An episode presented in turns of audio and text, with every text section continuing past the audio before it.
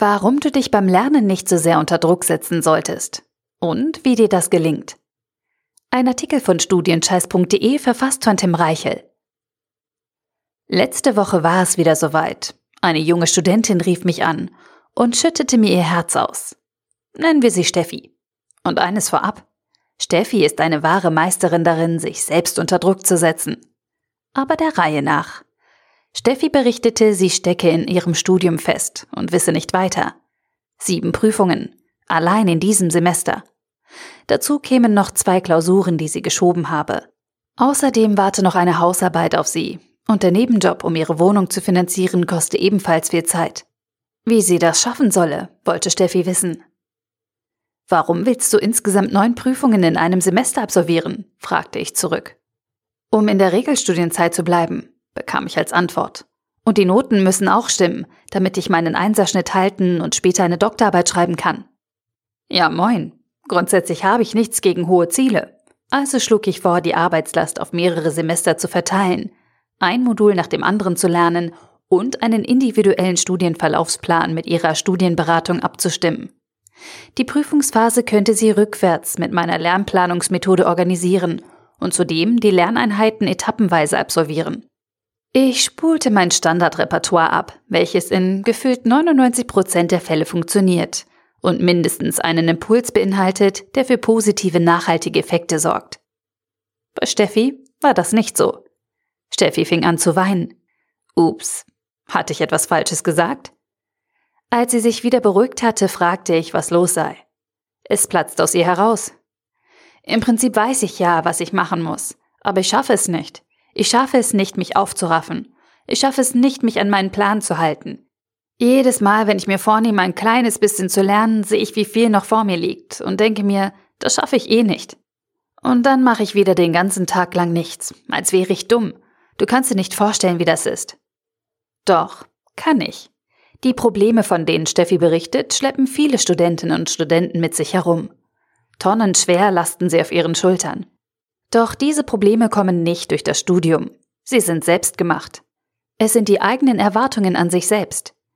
Diese Studenten setzen sich beim Lernen dermaßen unter Druck, dass ihr gesamter Organismus streikt. Sie verlangen Unmögliches von sich selbst, und im Angesicht dieser unüberwindbaren Hürde verlieren sie ihren Mut. Anstatt ein klitzekleines bisschen an ihren Zielen zu arbeiten, machen sie dann gar nichts und schieben wichtige Lerneinheiten auf. Sie verdrängen ihre Arbeit. Doch dadurch machen sie es nur schlimmer.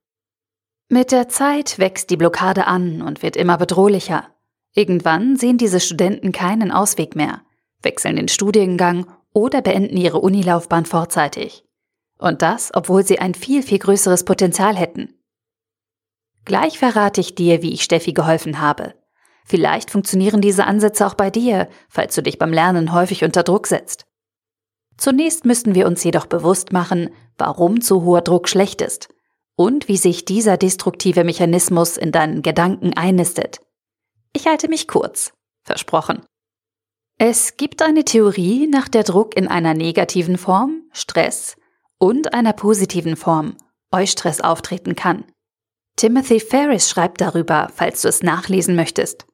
Stress ist jedenfalls die bekanntere Form und führt dazu, dass du dich schlecht fühlst.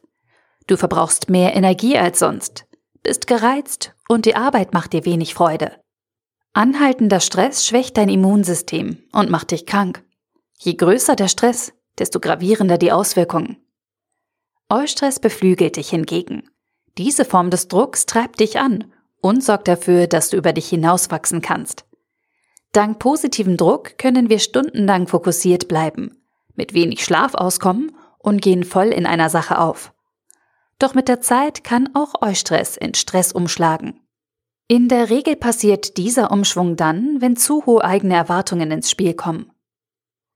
Viele Studentinnen und Studenten setzen sich hohe Ziele.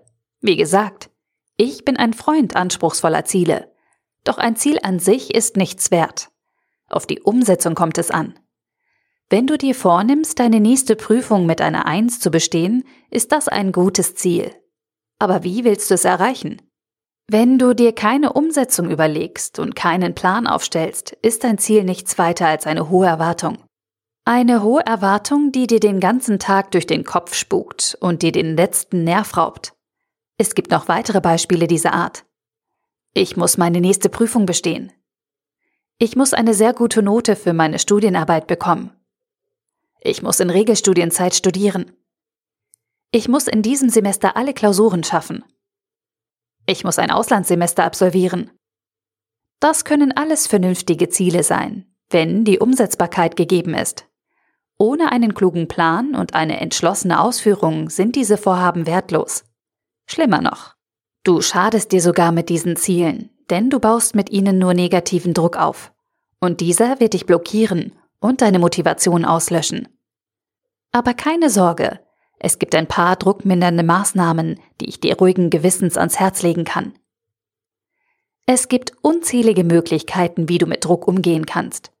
Dabei kommt es vor allem auf deine Persönlichkeit und die aktuelle Situation an, in der du dich befindest. Doch es gibt auch eine Handvoll universeller Strategien, die immer funktionieren. Hier sind vier realistische Tipps, mit deren Hilfe du dich beim Lernen weniger unter Druck setzen kannst. Tipp 1. Bring den Müll raus. Überzogene Erwartungshaltungen und damit negativer Druck entstehen in deinem Kopf. Häufig reicht schon ein destruktiver Gedanke, der eine folgenschwere Kettenreaktion in dir auslöst. Wenn du zum Beispiel mit der Prüfungsvorbereitung für eine anspruchsvolle Vorlesung beginnen möchtest, ist in der Regel der erste Eindruck, Scheiße, das ist aber viel. Aus dieser objektiven Feststellung kann in Sekundenbruchteilen ein Feuerwerk aus Pessimismus entstehen. Das ist aber viel. Reicht dafür die Zeit? Kompliziert ist es auch noch. Verstehe ich das überhaupt? Wie soll ich das schaffen? Ich kann das gar nicht schaffen. Ich bin dumm. Die anderen sind viel klüger als ich. Ich kann das alles nicht. Ein negativer Gedanke führt zum nächsten, und schon wird aus einer ehrlichen Bestandsaufnahme, das ist aber viel, traurige Resignation. Ich kann das alles nicht. Wenn du merkst, dass du in einem solchen destruktiven Denkmuster gefangen bist, kann es helfen, diese Gedanken aufzuschreiben indem du deine Gedanken auf Papier bringst, verbannst du sie aus deinem Kopf. Egal wie durcheinander sie gerade sind. Lass einfach alles raus. Besonders die negativen Strömungen, die Schuldgefühle oder Ängste bei dir auslösen. Diesen Gedankenmüll brauchst du nicht. Stell ihn vor die Tür, damit er entsorgt werden kann.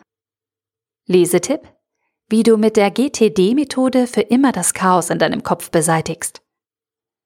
Tipp 2. Zerteile deine Ziele. Eingangs haben wir über Ziele gesprochen. Du erinnerst dich bestimmt. Ziele sind nur dann zu etwas zu gebrauchen, wenn du sie umsetzen kannst. Andernfalls schüren sie unrealistische Erwartungen und können bedrückend wirken. Ein probates Mittel, um diesen ungünstigen Mechanismus auszuhebeln, besteht darin, große Ziele in kleine Teilziele aufzuteilen. Auf diese Weise werden deine Ziele greifbarer und du kannst sie leichter erreichen. Ein Beispiel dazu. Angenommen, du möchtest deine nächste Prüfung mit einer sehr guten Note bestehen. Dein übergeordnetes Ziel könnte in diesem Fall lauten Einführung in die was auch immer mit der Note 1,3 bestehen. Soweit, so gut. Bei dieser Zielsetzung solltest du jedoch nicht verbleiben. Viel geschickter ist es, dieses Ziel in kleine Zwischenziele aufzuteilen und diesen konkrete Handlungen zuzuordnen, die du ganz leicht ausführen kannst. In etwa so. Zwischen Ziel 1 Vorlesungsunterlagen sichten. Zwischen Ziel 2 Vorlesungsskript lesen. Zwischen Ziel 3 Vorlesungsskript zusammenfassen.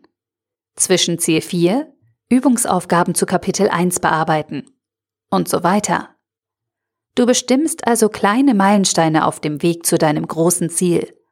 Gedanklich musst du dich jetzt nur noch mit dem nächsten kleinen Zwischenziel beschäftigen und kannst dich so Schritt für Schritt nach vorne arbeiten.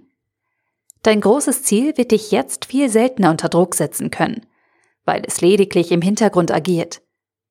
In erster Reihe stehen die Zwischenziele. Wenn du diese dann noch mit konkreten Deadlines versiehst und deine Planung regelmäßig überarbeitest, sorgst du zudem für ein professionelles Selbstmanagement, das dich entspannt durch jede Prüfungsvorbereitung leitet. Lesetipp: Die Wassermelonentaktik. Zerstückle dein Studium und verliere nie wieder die Übersicht. Tipp 3. Erstelle einen Zeitplan. Apropos Deadlines. Stress bzw. negativer Druck entsteht häufig nur deswegen, weil Aufgaben schlecht oder gar nicht geplant werden. Die Ungewissheit ist hierbei das größte Problem. Dadurch, dass du nicht weißt, wann du dich um etwas kümmern musst, hast du ständig das Gefühl, an alles denken zu müssen. Du kannst nie abschalten, schaffst es jedoch auch nicht, dich auf eine wichtige Sache zu konzentrieren.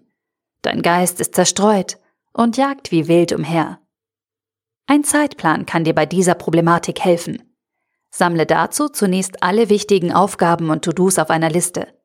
Nimm auch deine Zwischenziele aus dem vorherigen Tipp dazu und weise jedem Punkt ein konkretes Datum zu.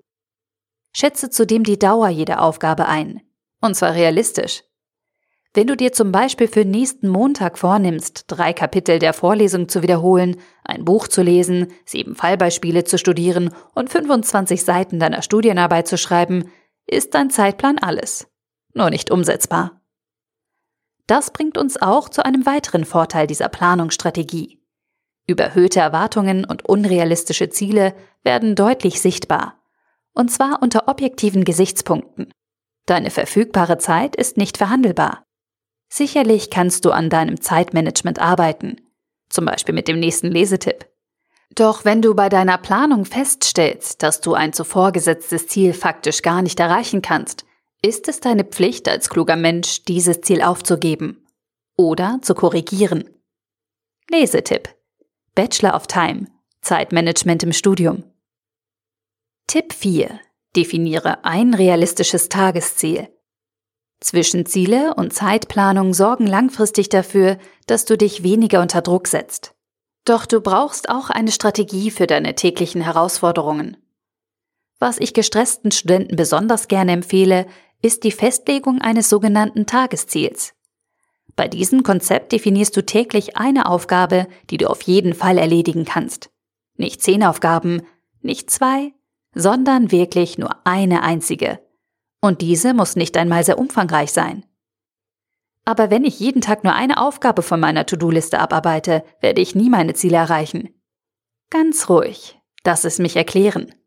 Bei deinem Tagesziel geht es nicht darum, dass du dich nur um dieses eine Ziel kümmerst. Es ist vielmehr ein Fixpunkt, der dir Halt geben soll. Dein Tagesziel ist ein Minimum dessen, was du erreichen kannst. Zum Beispiel zehn Seiten lesen, fünf Vokabeln lernen, zwei Folien zusammenfassen, eine Seite schreiben und so weiter. Ja, das mögen kleine Schritte sein, aber wenn du auch nur einen davon jeden Tag erledigst, kommst du kontinuierlich ein kleines Stück weiter. Du bleibst nicht stehen, sondern schaffst eine produktive Dynamik. Mit jedem kleinen Erfolg wird deine Motivation wachsen. Sehr wahrscheinlich wirst du nach dem Erreichen deines Tagesziels nicht aufhören, sondern das nächste Zwischenziel in Angriff nehmen. So kommst du in einem ganz natürlichen Flow, ohne dich beim Lernen unter Druck setzen zu müssen. Du musst einfach dein Tagesziel erreichen. Lesetipp, wie du mit Hilfe der Kettenregel ab dem ersten Tag im Semester motiviert bleiben kannst. Fazit. Lernen unter Druck kann funktionieren.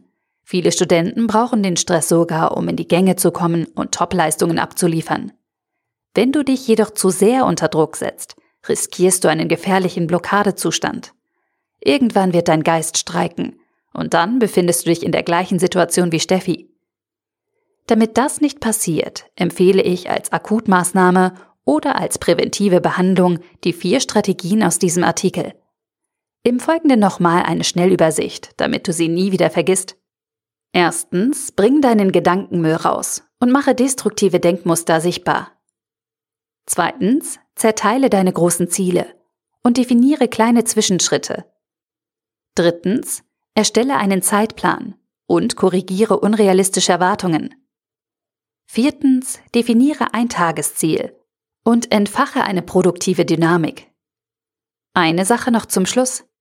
Rede dir nicht ein, dass du dumm bist, nur weil etwas nicht so funktioniert, wie du es dir gedacht hast. Erstens stimmt es nicht und zweitens bringt es nicht, sich selbst schlecht zu machen. Wenn dich ein bestimmter Weg nicht ans Ziel geführt hat, suchst du halt einen anderen. Verzeih dir mögliche Fehler, hake sie ab und starte unverzüglich einen Neuanfang. Beweise dir selbst, dass du es besser kannst. Schritt für Schritt. So wie in Tipp 4. Der Artikel wurde gesprochen von Priya, Vorleserin bei Narando.